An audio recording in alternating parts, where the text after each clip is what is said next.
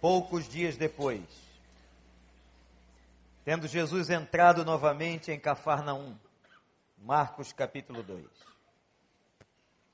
O povo ouviu falar que ele estava em casa. Então muita gente se reuniu ali de forma que não havia lugar nem junto à porta. E ele lhes pregava a palavra. Vieram alguns homens trazendo-lhe um paralítico, carregado por quatro deles. Não podendo levá-lo até Jesus por causa da multidão. Removeram parte da cobertura do lugar onde Jesus estava e, pela abertura no teto, baixaram a maca em que estava deitado o paralítico. Vendo a fé que eles tinham, Jesus disse ao paralítico: Filho, os seus pecados estão perdoados. Estavam sentados ali alguns mestres da lei, raciocinando em seu íntimo, porque esse homem fala assim, está blasfemando. Quem pode perdoar pecados a não ser somente Deus? Jesus percebeu logo em seu espírito que era isso que eles estavam pensando e lhes disse: Porque vocês estão remoendo essas coisas no coração? Que é mais fácil dizer ao paralítico que os seus pecados estão perdoados, ou levante-se, pegue a sua maca e ande. Mas para que vocês saibam que o Filho do Homem tem na terra autoridade para perdoar pecados, disse ao paralítico: Eu lhe digo, levante-se, pegue a sua maca e vá para casa. Ele se levantou, pegou a maca e saiu à vista de todos, que atônitos glorificavam a Deus, dizendo: Nunca vimos nada igual. Aleluia.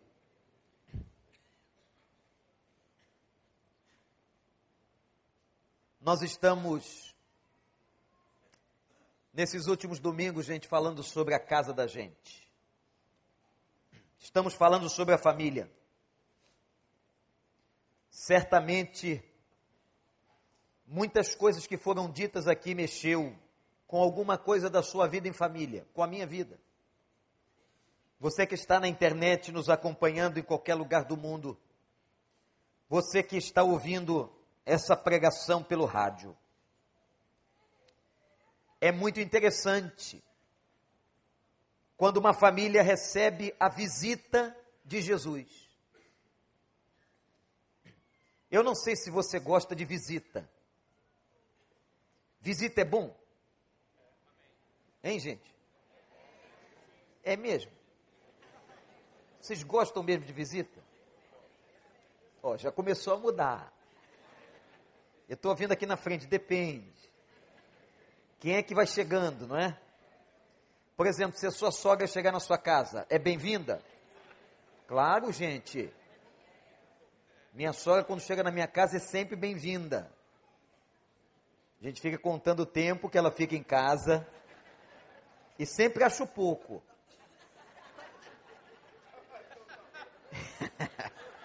sempre quero que ela venha mais e fique mais lá em casa. É assim comigo, com o Norton. Nós temos a mesma sogra. É tão bom quando a gente recebe uma pessoa que a gente quer receber, não é? Mas e quando aquela mala chega em casa? Você já recebeu uma visita inesperada que você não queria receber? Quem já? Levante sua mão aqui. Meu Deus, eu achava que vocês eram crentes receptivos. Não é? Eu no outro dia ouvi de um crente dizendo assim, pastor, eu boto logo uma vassoura atrás da porta. Eu não sabia que crente fazia esse tipo de macumba. Que, que acontece quando você bota a vassoura atrás da porta? Alguém sabe? Olha aí, tem vários macumbeiros dando palpite. É. Não adianta nada botar a vassoura atrás da porta. Agora, tem gente também, diz que é crente, que finge que não está em casa. Já aconteceu isso com você? pessoa está tocando, você olha no olho mágico, ou então recebe a informação do porteiro. Você diz, olha, diz que eu não estou. Verdade. No outro dia, uma família falou isso para mim: Pastor, chegaram lá em casa, não atendia, paguei a luz toda. Mas o meu filho estourou um balão. Ele é, acontece. Acontece. Quem chega nessa casa de Cafarnaum é Jesus. Uma casa simples como a nossa. E quando Jesus chegou naquela casa, algumas coisas aconteceram. Tudo isso para dizer para você que quando Jesus Cristo chega numa casa, sempre alguma coisa acontece. E fico pensando, tem muitas óticas por onde nós podemos pregar nesse texto. Mas eu quero pregar nesta noite sobre a ótica dessa visita.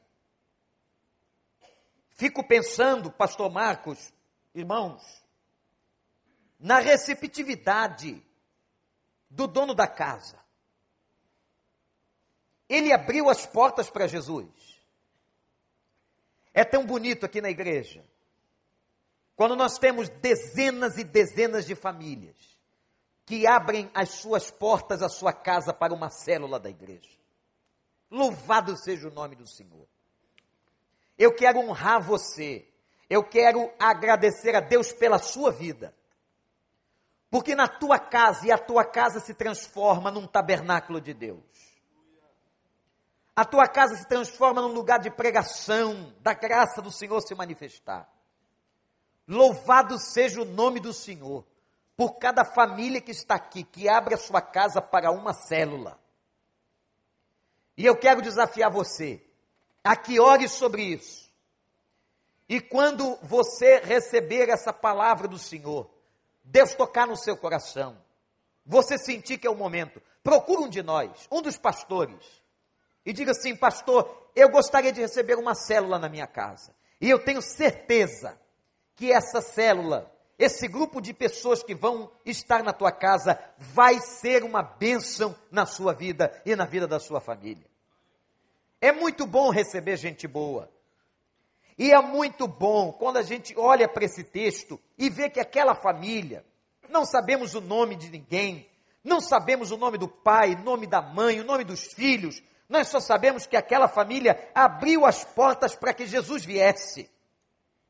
A cidade de Cafarnaum, a aldeia de Naum, um lugar muito pequeno. Visitei a arqueologia deste lugar um dia Fiquei pensando naquele lugar à beira do mar, nessa visita. Fiquei pensando em tanta coisa boa que aconteceu com Jesus naquela aldeia chamada Aldeia de Naum. Por isso tem o nome de Cafar. Cafar, Naum, Cafar é aldeia. E aqui Jesus está chegando.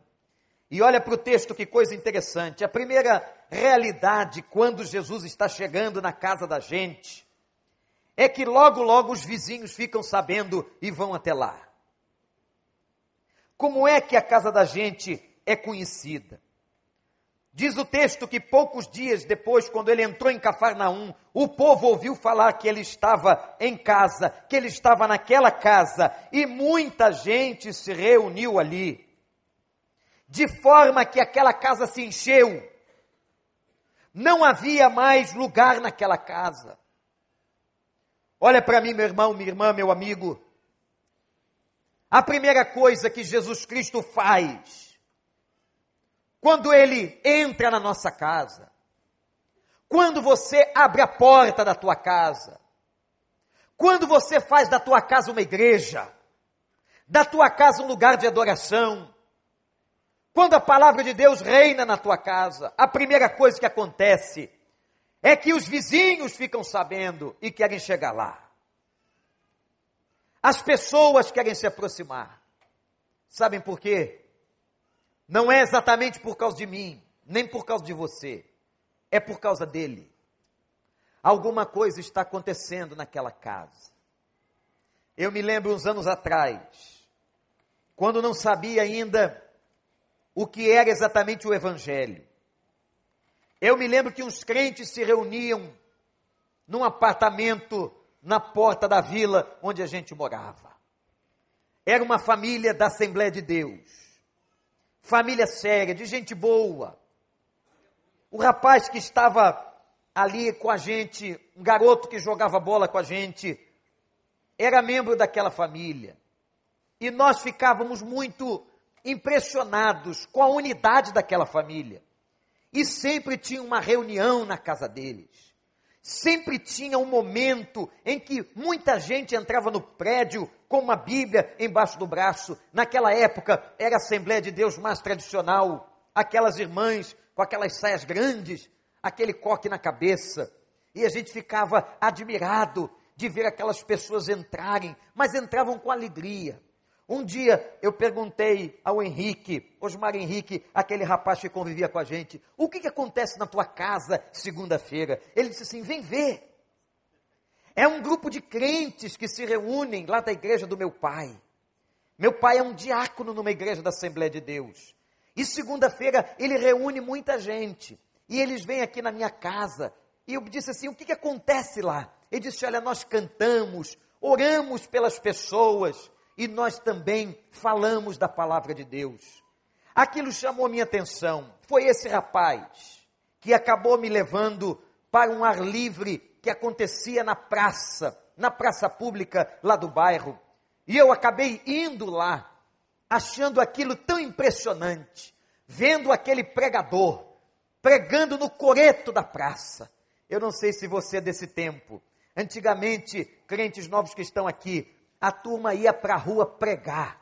E vocês acham que a gente pregava e eles pregavam assim, como nós estamos aqui, com esse equipamento sofisticado, com esses músicos de alta qualidade, com esse back vocal sensacional, com o pastor Miqueias ministrando maravilhosamente. Nada disso, gente.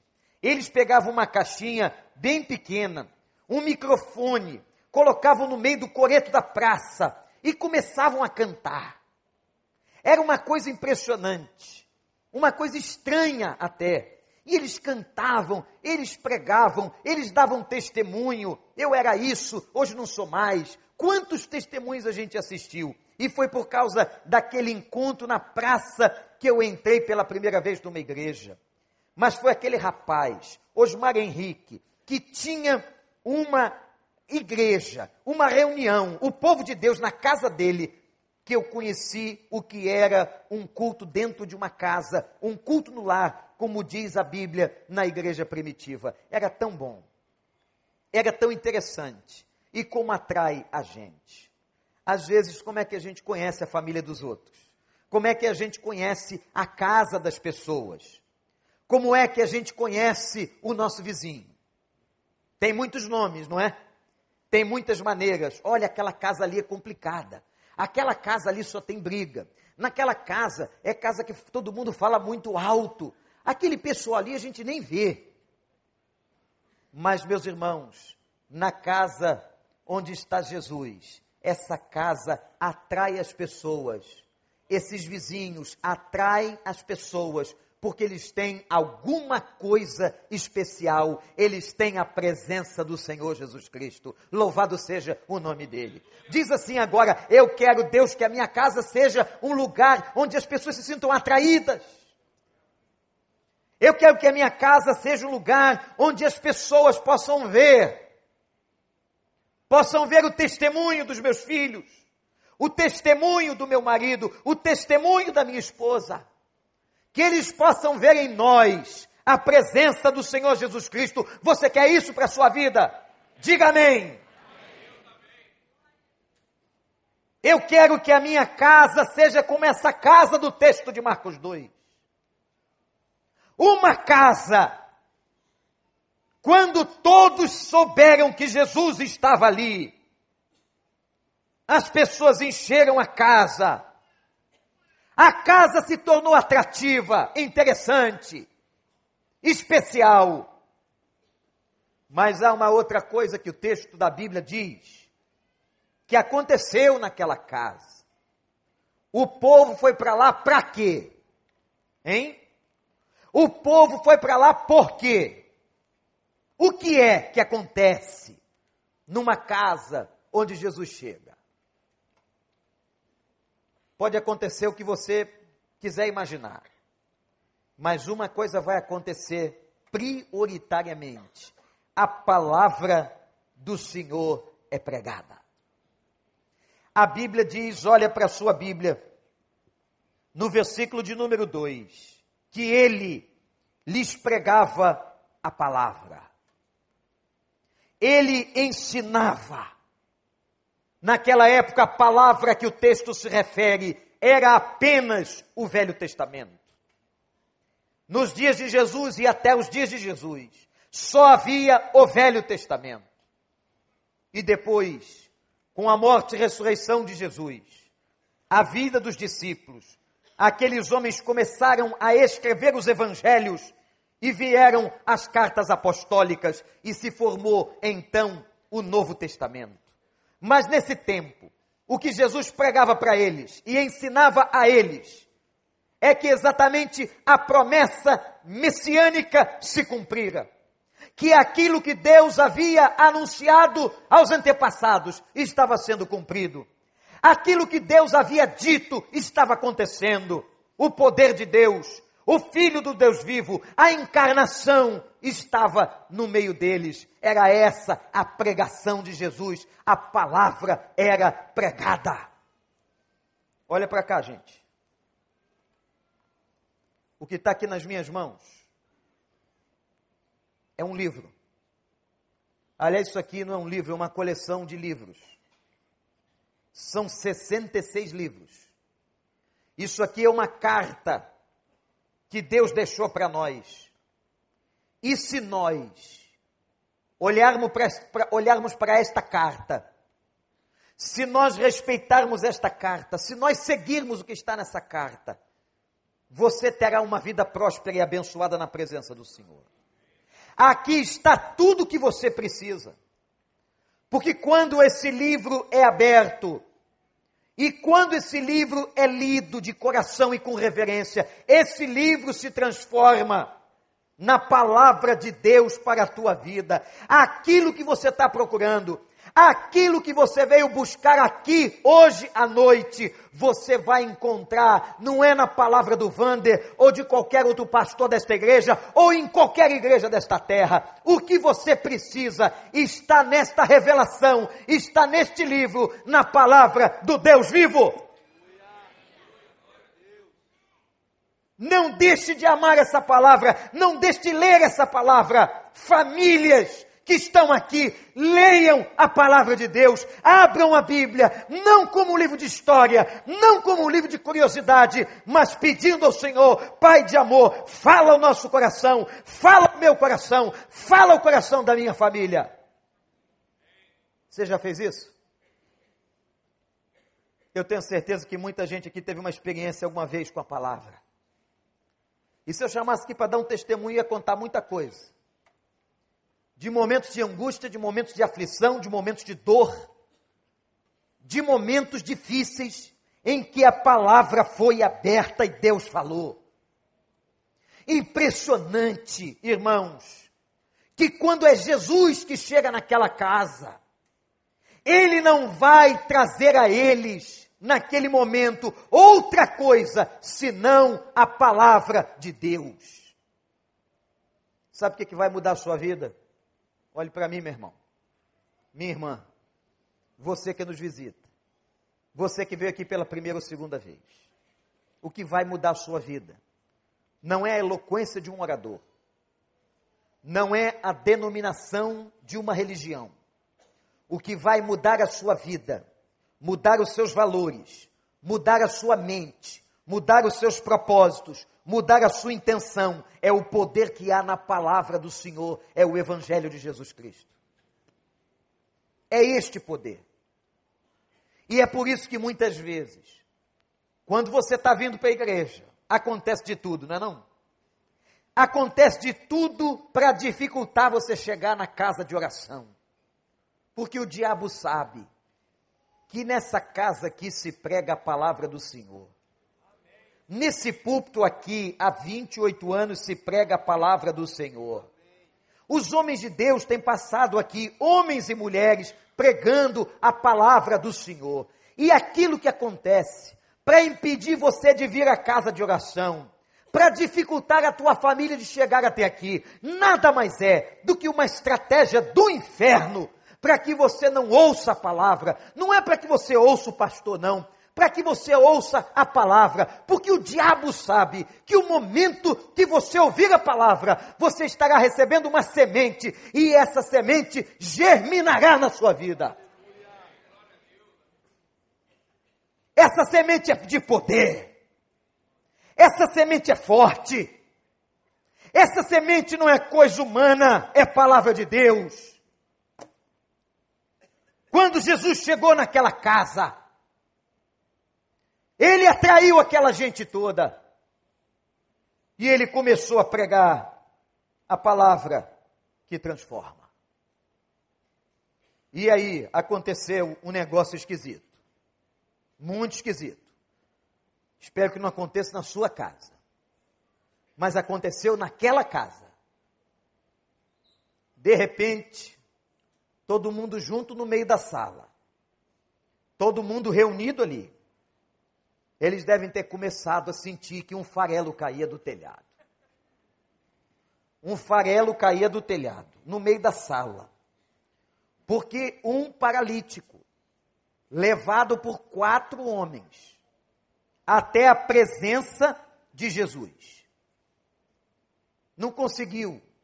E eles não conseguiram entrar naquela casa. O que que eles fizeram? Tiveram uma ideia. As casas não eram como as nossas, de laje batida, fortificada. Não eram apartamentos onde tem uma casa em cima da outra. Eram casas mais simples. Faziam a, a forração de sapê, intercalado com madeira, e colocavam grandes plantas em cima, para que não a água não passasse naquele lugar. Eles foram pelo telhado. Olha isso. E eles tiraram, fizeram um buraco. Eu imagino o tamanho do buraco no telhado do vizinho. E eles desceram aquele paralítico no meio da sala. O que, que foi isso? Imagina o seu vizinho arrebentando seu telhado. Que experiência esquisita. Que experiência desagradável. Mas agora, era aquela maca descida por quatro, certamente amarrada pelas pontas e aparecendo na frente de Jesus. O que é que está diante de nós? Um quadro absolutamente de fé. Quem é que ia fazer um buraco no telhado e descer aquele paralítico se não tivesse fé? A fé desses quatro homens. A fé desses quatro que fizeram tudo para superar um obstáculo. Gente, quantos obstáculos? Quanta dificuldade, quanta luta você tem na vida para se aproximar de Jesus. Não é não? Você quer ser um crente fiel, você quer ser um crente honesto. Você quer seguir a palavra, você quer ser obediente à palavra, mas cada manhã, cada tarde se revela alguma coisa para atrapalhar a sua fé, para atrapalhar a sua vida, para ser um obstáculo para ser alguma coisa que vai prejudicar. Eu quero dizer para você que é assim mesmo. Mas eu quero dizer para você também que você não desista. Que você persista como aqueles quatro persistiram até chegar, até ficar mais perto de Jesus, onde vocês puderem. Lutem, demonstrem a fé, eliminem os obstáculos façam o que for preciso. Devia ser muito difícil levar uma cama para um telhado irregular, uma cama contendo um homem paralítico. O peso daquele homem não era elevador, não, galera. Era um homem paralítico em cima de uma cama, esse homem comia, esse homem tinha peso. E naquela época eu nem sei que peso era. Podia ser um magrinho, mas não, podia ser o mais forte. Naquela época os caras comiam muito pão. Nem fala, pastor. Um pãozinho quente agora do Zona Sul. Hum, com manteiguinha. Vê que é coisa bem pobre, né? Meio simples.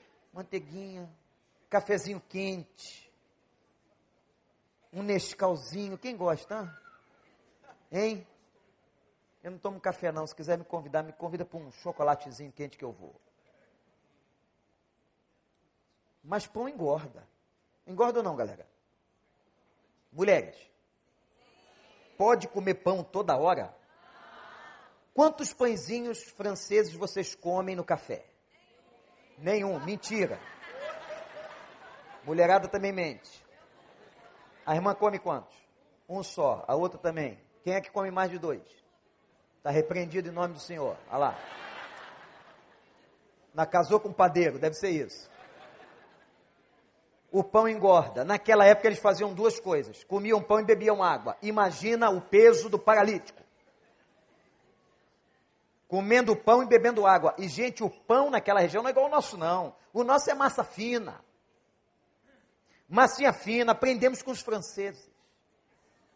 Não é? E aquela lá é pão de uma massa pesada. Muito fermentada. Para você morder, é preciso pedir ajuda do outro. Morde aqui comigo. É pão difícil de comer. É aquele pão que você pega, vai roendo pela ponta. Aquele homem pesado foi levado até o telhado e baixado na presença de Jesus.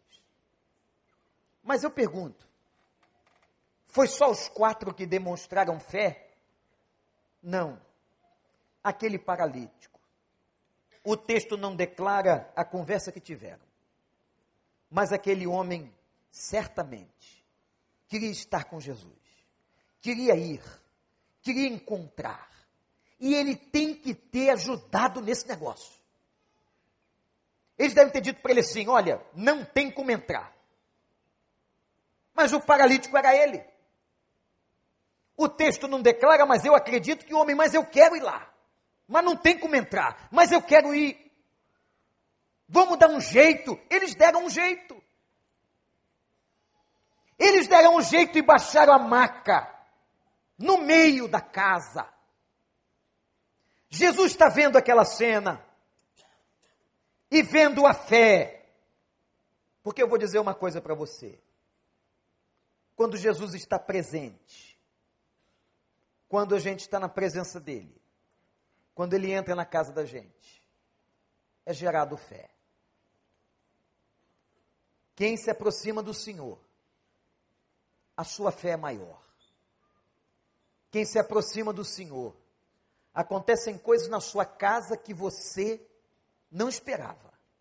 E eu vou dizer para você que é coisa boa. Em nome de Jesus. Experimente isso. Creia nisso. Abra a porta.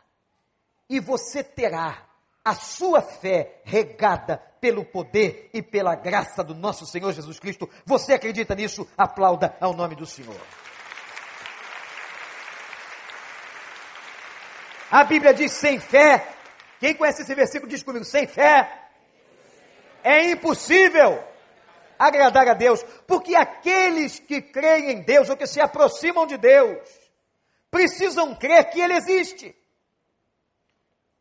A fé é fundamento, a fé é certeza, a fé é convicção. Não é uma probabilidade, eu creio nele. Eu quero dizer para você que você pode morrer de qualquer maneira, sem qualquer coisa, mas você não pode morrer sem a fé. O cara podia morrer aleijado, mas ele não podia morrer sem fé. Porque essa condição de vida nossa aqui, gente, vai tudo terminar aqui mesmo. Se você é negro, se você é branco, se você é pobre, se você é rico, se você é casado, se você é solteiro, se você é divorciado, se você é míope, se não é míope, se usa óculos, não usa, vai tudo terminar aqui. E para o outro lado, ou a partir do outro lado, só vai passar quem tiver uma coisa no coração: fé. Aqueles que entregaram sua vida ao Mestre, aqueles que deixaram ele entrar em casa, aqueles que receberam sua visita. Quando Jesus chega, os vizinhos se sentem atraídos. Segundo, a palavra de Deus é pregada. E terceiro, a fé é manifestada. Mas tem uma outra coisa que aconteceu naquele momento, quando o Senhor entrou na casa de Cafarnaum. Quando aquele paralítico chega, descido pelo telhado, naquele momento, houve uma liberação de perdão. Que interessante. Quando Jesus estava de frente a uma pessoa doente, 99% das vezes no Novo Testamento a Bíblia declara que ele curava a pessoa. Botava a mão nos olhos do cego, fazia o mudo falar, tocava no leproso, fazia o surdo ouvir. Nesse episódio aconteceu uma coisa diferente. E que vai contrariar e que vai chocar os religiosos. Ele olha para aquele paralítico e diz assim: Perdoados são os teus pecados. Interessante que enquanto a expectativa do paralítico a expectativa dos quatro homens era cura física. A expectativa de Jesus sobre a vida dele era de perdão e libertação. Às vezes você e eu pensamos que precisamos de uma coisa e Deus sabe que a gente precisa de outra. A afirmação de Jesus é uma afirmação interessante. Porque eu já disse a vocês que há pecados que estão associados a algumas enfermidades. Não me perguntem como é esse mistério, mas é fato que às vezes pessoas ficam doentes e a doença está ligada, está ligada a pecado.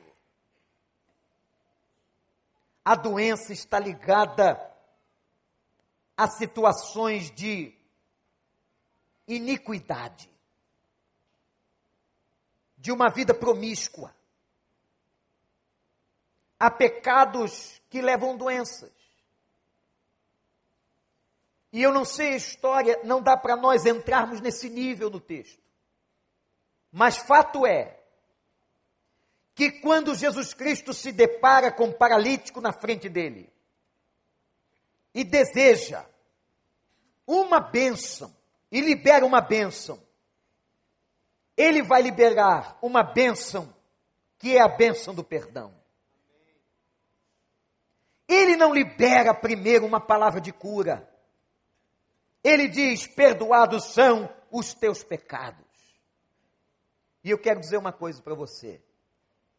Tem muita igreja por aí fazendo sessão de cura fazendo congresso de cura. Primeiro que eu quero dizer para você que Jesus pode curar no congresso ou fora do congresso. Você acredita? Jesus pode curar uma pessoa se nós orarmos aqui ela estiver lá no hospital. Jesus pode curar uma pessoa que está ouvindo a palavra sendo pregada pelo rádio. Jesus pode curar uma pessoa que não esteja na igreja, não esteja no templo como a filha daquela mulher que pregamos semana passada, que não estava presente, estava doente em casa, possessa. E aquela menina foi curada, aquela menina foi liberta. Tem muita igreja por aí, e cuidado, meu irmão, meu amigo, pregando heresias, levando as pessoas a irem atrás de milagres fazendo sessões exclusivas para que milagres aconteçam. Eu creio em milagres. Eu já vi muitos milagres. Deus tem realizado muitos milagres nessa igreja, na vida de muita gente. Mas o mais importante, que o milagre sobre a cura física é quando uma pessoa é liberta e perdoada dos seus pecados. Porque se há uma coisa que afasta você de Deus, presta atenção e olha para mim. Uma coisa que afasta você de Deus não é doença, mas é pecado. Deus não se distancia porque você está com gripe. Deus não se distancia porque você pegou chikungunya. Porque você está com H1N1. Zika. Quem vai se afastar de você é os teus amigos. Que diz, sai para lá. Não me passe essa virose. Mas Deus se afasta da gente quando a gente cai numa vida de pecado. Quando a gente desobedece. Quando a gente não anda nos propósitos para os quais Ele nos chamou. A expectativa de Jesus aqui hoje à noite vai muito além do que curar a enfermidade de alguém. A expectativa de Jesus é que uma pessoa aqui hoje à noite se sinta perdoada pelos seus pecados, dos seus pecados, das suas iniquidades. Porque são esses pecados e essas iniquidades que têm levado tormenta na tua casa, que têm arruinado o teu casamento, que têm perturbado os teus filhos, levando os teus filhos para as coisas mais terríveis. Não é a doença física mas o que afasta a gente do Senhor são os nossos pecados. Eu não sei o que estava acontecendo na vida daquele rapaz, mas a palavra de Jesus para ele foi: perdoados são os teus pecados. Talvez você entrou aqui hoje à noite, esperando receber alguma coisa, e o que ele quer dar para você é diferente do que você esperava, é diferente das tuas expectativas mas é o que você precisa. É o remédio que nós precisamos. Quando os fariseus que estavam ali, que não criam, eles não criam em quê? Eles não criam que Jesus Cristo era o Messias. Eles achavam que o Messias viria como um rei, um rei político, que libertaria Israel do cativeiro ou das mãos dos romanos. Eles não acreditavam, eles não deram ouvido à pregação, eles não deram atenção, eles não se importaram. Quando eles ouviram Jesus exclamar: Perdoados são os teus pecados, eles se enfureceram. Quem é este homem? Quem é este homem que diz estar perdoando pecados? Pois só quem pode perdoar pecados é Deus. E eles não reconheciam Cristo como Filho do Deus vivo.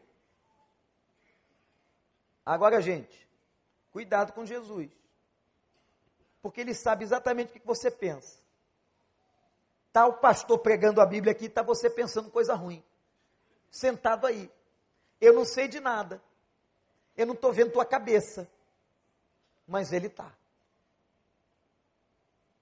E de repente disse assim: O que, que vocês estão falando aí no coração?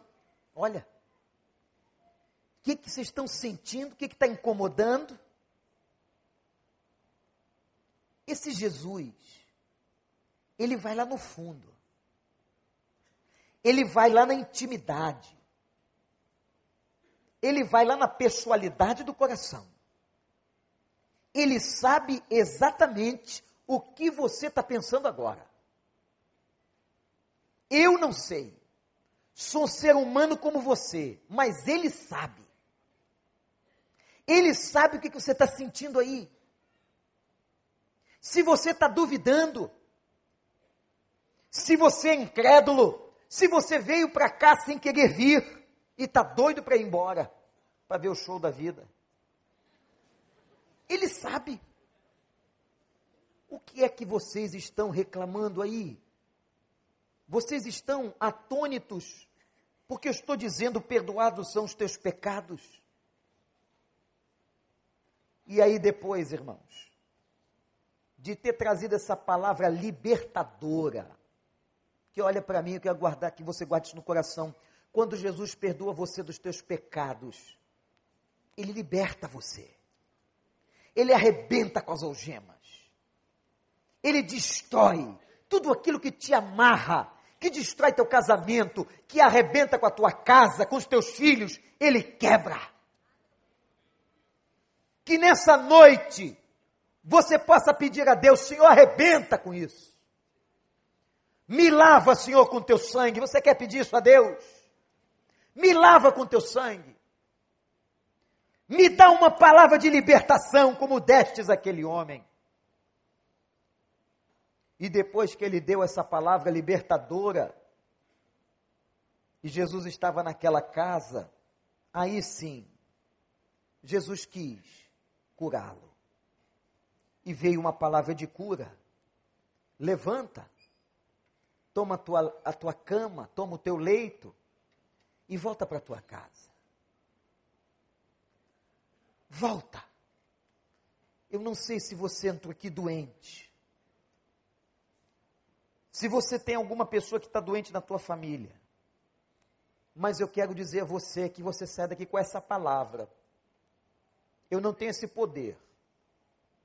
Deus agora não está me revelando coisa alguma sobre o seu parente ou sobre você. Mas uma coisa eu sei: Ele é poderoso para perdoar e para curar você de todas as tuas enfermidades. Ele pode curar aquela pessoa. É uma questão da soberania dele. E naquele dia, na aldeia de Naum, naquela casa, onde ele entrou, aconteceu um grande milagre. O paralítico ficou em pé, tomou a maca, a maca que o aprisionava por tantos anos, agora está nas suas mãos. Agora ele vence quem o estava vencendo há tantos anos. Que coisa maravilhosa faz o Evangelho. O Evangelho faz você vencer aquilo que tem te vencido por tantos anos, pelo poder e pela graça do nosso Senhor Jesus Cristo. Portanto, meu irmão, minha irmã, lembra comigo, numa casa que Jesus chega, atrai os vizinhos. Numa casa onde Jesus chega, a palavra de Deus é pregada. Numa casa onde Jesus chega, a fé se manifesta. Numa casa onde Jesus chega, vem o perdão, vem a graça, vem a limpeza de um coração sujo, de uma mente iníqua. Numa casa onde Jesus chega, acontece cura foi o que aconteceu naquela pequena aldeia de Naum, na casa onde estava o Senhor e aglomerada aquela multidão. E eu quero dizer uma coisa para você. Esse Jesus está aqui. Isso não é uma palavra de um homem. Eu não sei se você consegue entender ou se você consegue perceber a presença espiritual do Espírito Santo de Deus neste lugar. Isso aqui não é uma reunião de negócio. Isso aqui não é um ato religioso. É muito mais. Isso aqui é um lugar onde Jesus Cristo se faz presente. Porque ele disse assim: onde estiverem dois ou três reunidos no meu nome, eu estarei presente. Jesus está aqui hoje à noite. E quando Jesus está presente, a manifestação da graça e a manifestação do poder. E vai acontecer agora. Porque vai ter gente que vai sair daqui perdoada pelo poder do nome do Senhor. E vai ter gente que vai sair daqui e eu nem vou saber que vai ser curada. Curada de uma questão física, curada de uma questão emocional, Mas eu tenho certeza, por causa dessa presença, que vai ter gente que vai sair daqui com o maior milagre que uma vida pode receber o milagre da salvação. Meu amigo, minha amiga, nós só estamos aqui por causa disso. Nós só pregamos por causa disso. Porque esse Jesus que se faz presente, ele salva mesmo. E eu só quero que você agora possa estar diante dele, dizendo para ele, como aquele paralítico estava dizendo com seu gesto: Eu creio, eu estou aqui, eu preciso do teu perdão, eu preciso da tua cura. Você pode fazer isso agora? Eu quero convidar você que ore com a gente. Abaixe a sua cabeça. Feche os seus olhos.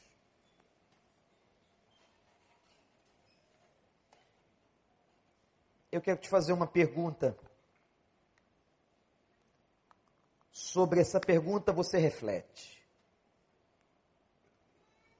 Jesus hoje está na tua casa? Jesus está morando na tua casa? Você já abriu a porta para Ele? Eu não estou perguntando se na tua casa tem Bíblia, não é isso não. Eu não estou perguntando se seus pais te ensinaram uma religião, não é isso. Eu estou perguntando se Jesus habita na tua casa. Eu estou perguntando se você precisa e quer receber esse perdão na sua vida. Se você quer que Ele lave você dos teus pecados. Eu estou perguntando se você que entrou aqui doente, quem sabe doente lá na alma, depressivo, com síndrome do pânico, abatido, se você crê que Ele pode curar você. Eu estou perguntando se você quer receber Jesus, se você quer receber essa salvação que salva de verdade. Talvez você já tenha convidado muitos vizinhos, parentes, amigos, para irem na tua casa, mas nunca convidou o Senhor. Nunca disse com a tua vida, com os teus lábios: Senhor, entra na minha casa. Habita, Senhor. Vem morar com a gente. Vem fazer com que o meu lar seja um lar de paz. Você que tem tido um lar cheio de guerra.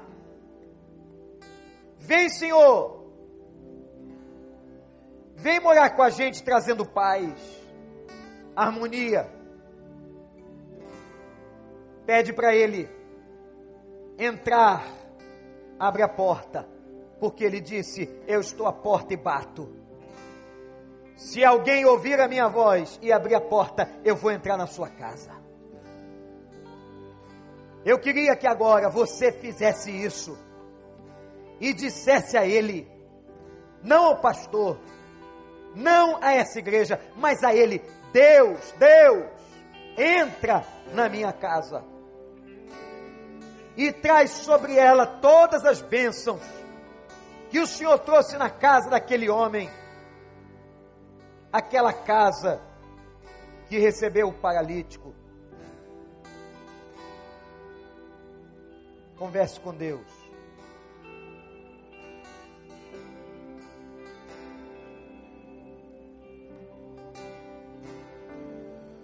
Me escutas quando Santo clamo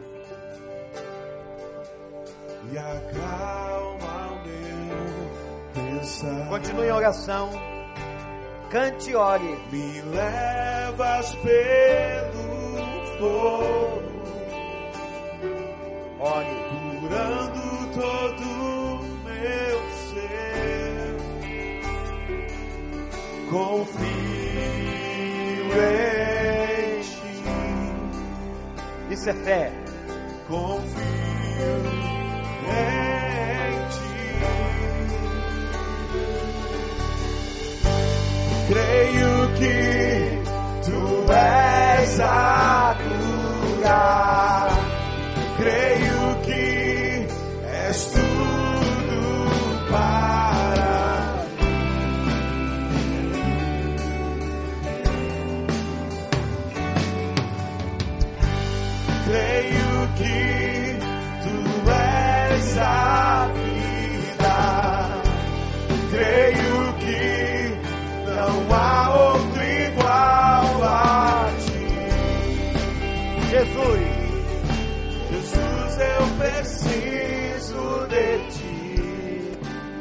quero convidar a congregação que se coloque em pé.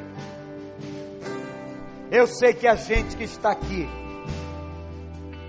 que precisa dessa cura, desse perdão e dessa graça.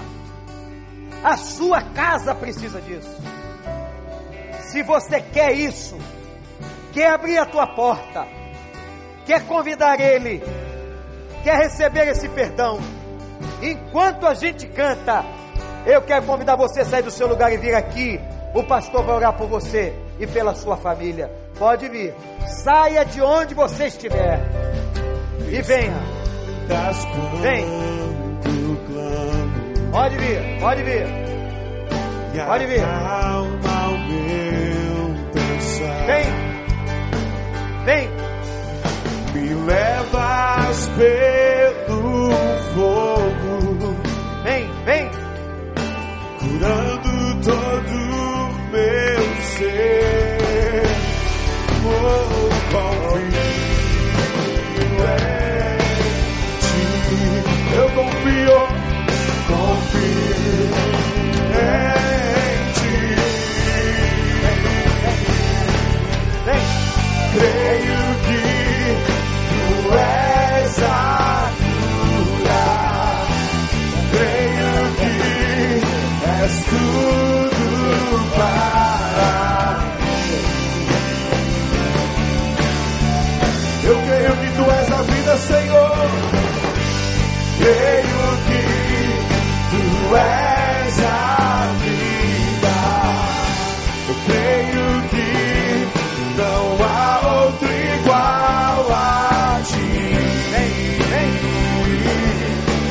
Jesus, eu preciso de ti.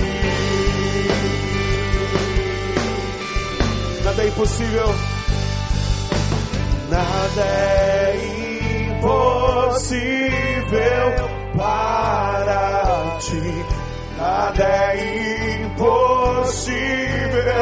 Nada é impossível. Aleluia. Vem, vem, vem, vem. É impossível Vem, vem. para ti. Tens o meu mundo em tuas mãos. Nada é impossível. Nada é impossível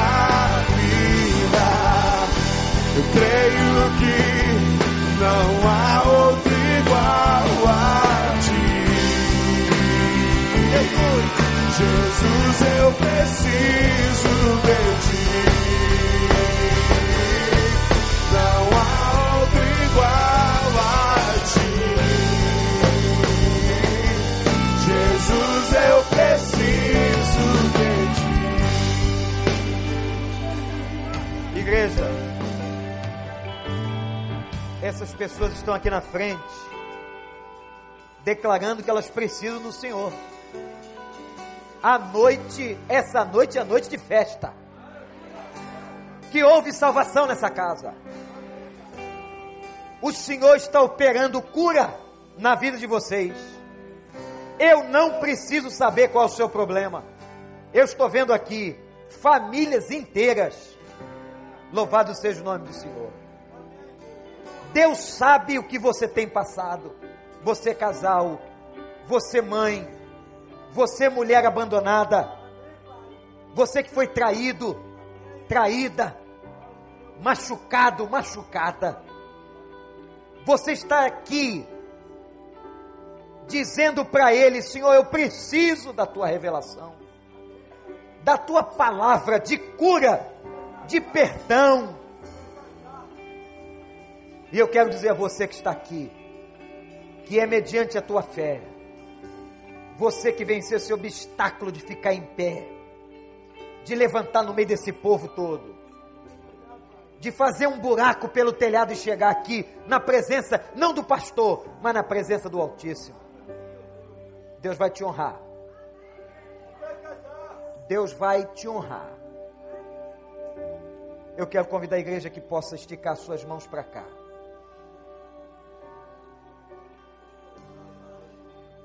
Aleluia. Igreja, levanta a voz e clama por eles agora. Mesmo que você não conheça nenhum deles, clama, clama, clama. Levantem a voz e clamem ao Senhor. Deus está operando aqui agora, peça por libertação.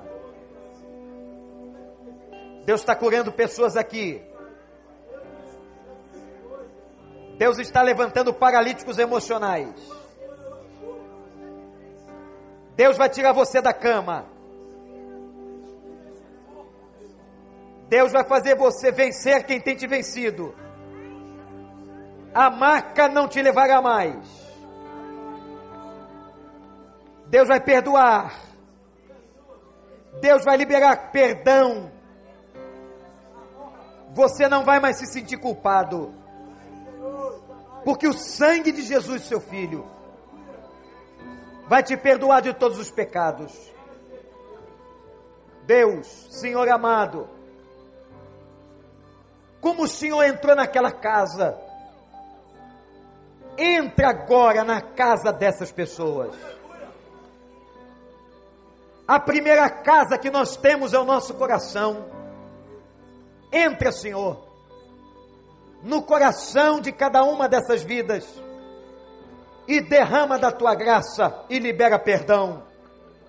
Que essas pessoas saiam daqui hoje sentindo-se perdoadas Ó oh, Deus, opera cura, Senhor.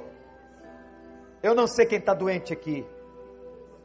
Eu não sei, Senhor, se a doença é física ou emocional, mas eu te suplico que a maca que os vencia seja vencida agora em nome de Jesus. Que eles sejam levantados, que eles possam caminhar e com a maca na mão no sentido de vitória, o Senhor abençoe a vida deles. Ó oh, Deus, vai na família, Senhor. Vai na família. Vai agora, Senhor. Vai lá naquele parente, naquela mãe, naquele cônjuge, naquele filho. Ó oh, Deus, ele não está aqui agora, mas toca o coração dele, liberta e faz uma obra de poder. Em nome de Jesus, Senhor. Que haja nessa noite a tua paz. E que a palavra de salvação seja liberada aqui. Que essas pessoas ao voltarem para casa, voltem agora, na certeza de que estão salvas. Nós clamamos por elas, toda a igreja, em nome de Jesus em nome de Jesus. E todo o povo de Deus diz: Antes da gente sentar, preste atenção, você que veio aqui na frente. Se você não é membro da igreja, veio visitando pela primeira, segunda vez, alguém te convidou, não é daqui, a gente gostaria de ajudar você. Anotar seu nome, lhe dar uma Bíblia se você não tem. Pastor Tiago, levanta a mão aí. Tem um pastor ali, pastor Rogério. Esses dois pastores vão anotar seu nome, te dar uma Bíblia, orientar. Eu vou pedir um minuto seu. Tem uma porta que vai ficar aberta ali, ali. Pastor Tiago, pastor Rogério, oriente essas pessoas até lá. Pode vir. Todos que quiserem, todos. Para que você possa receber uma palavra da igreja que vai orar por você e vai te abençoar. Terminemos esse culto adorando ao Senhor. Que essa palavra possa ficar na sua semana. Que o Senhor te abençoe e te guarde. Que o Senhor levante seu rosto sobre ti, te dê paz. Que o Senhor levante seu rosto sobre ti e de ti tenha misericórdia. Abençoe o Senhor a tua casa. Protege-nos, Senhor, do homem mau, da bala perdida. E nos dê a tua graça. Que seja uma semana abençoada na casa dos teus filhos. Em nome de Jesus.